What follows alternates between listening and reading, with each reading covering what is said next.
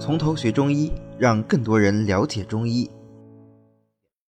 好，我们来看下一个药，就是侧柏叶。啊，侧柏叶也是一个比较常用的止血药啊，它是百合常绿乔木植物侧柏的嫩枝。和叶啊，不光是叶，它说起来是叶，其实它那小嫩枝它也是可以用的啊。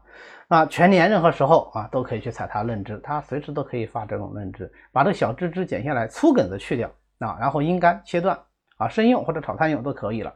呃，因为它本身是个凉血止血药啊，生用的话凉血效果好一点，炒汤用的话止血效效果好一点。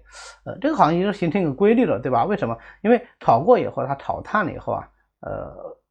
颜色变黑了，黑出水啊，水就能治火，所以有比较好的止血作用。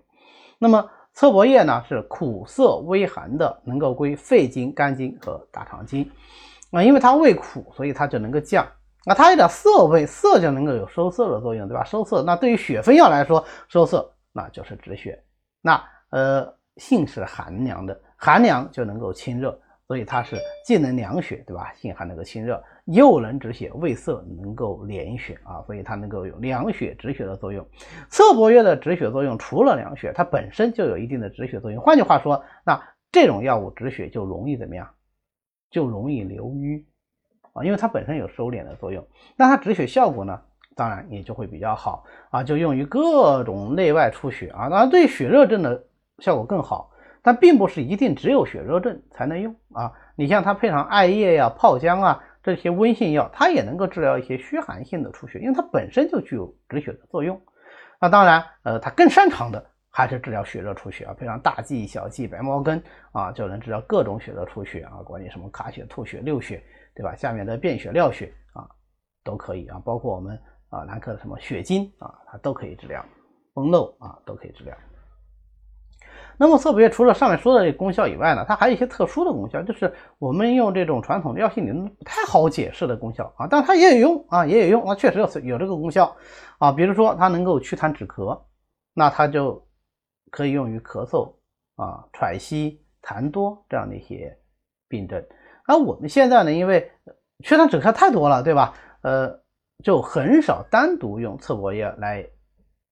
做这个祛痰止咳药，就是呃用这个药只是目的很单纯，用来祛痰止咳，这种情况很少见啊。更多的时候是什么？这个人呃既有咳喘痰多啊，又有出血症，哎，那这个时候用侧柏叶就能起到一物两用的这个作用啊。我们开方子的时候经常会呃倾向于使用能够一药二用，就是我们正好需要这两个功效，而这个药物两个都具备啊。它我既需要它祛痰止咳，又需要它凉需要它凉血止血，哎，那我用侧柏叶。就特别合适。那么侧柏叶还有一个功效呢，就是它可以外用来治疗各种脂溢性的皮炎和脱发啊，就是呃外用煎汤煮水外洗就可以了。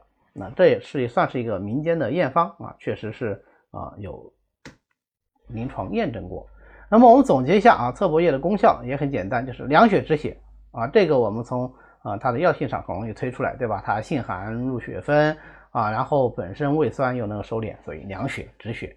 那么它跟前面的这个呃大蓟、小蓟、白茅根呃不一样的是吧？它们是凉血以止血，侧柏叶是既能凉血又能止血啊，区别就在这里。那除了凉血止血呢，它还有祛痰止咳的作用啊，这个就是侧柏叶。侧柏叶止血功效在前面这所有这些药里面，单纯论止血，它是属于比较强的一个药啊，所以侧柏叶用于各种呃血症的场合也比较多一些。好的。今天呢，我们就讲到这里。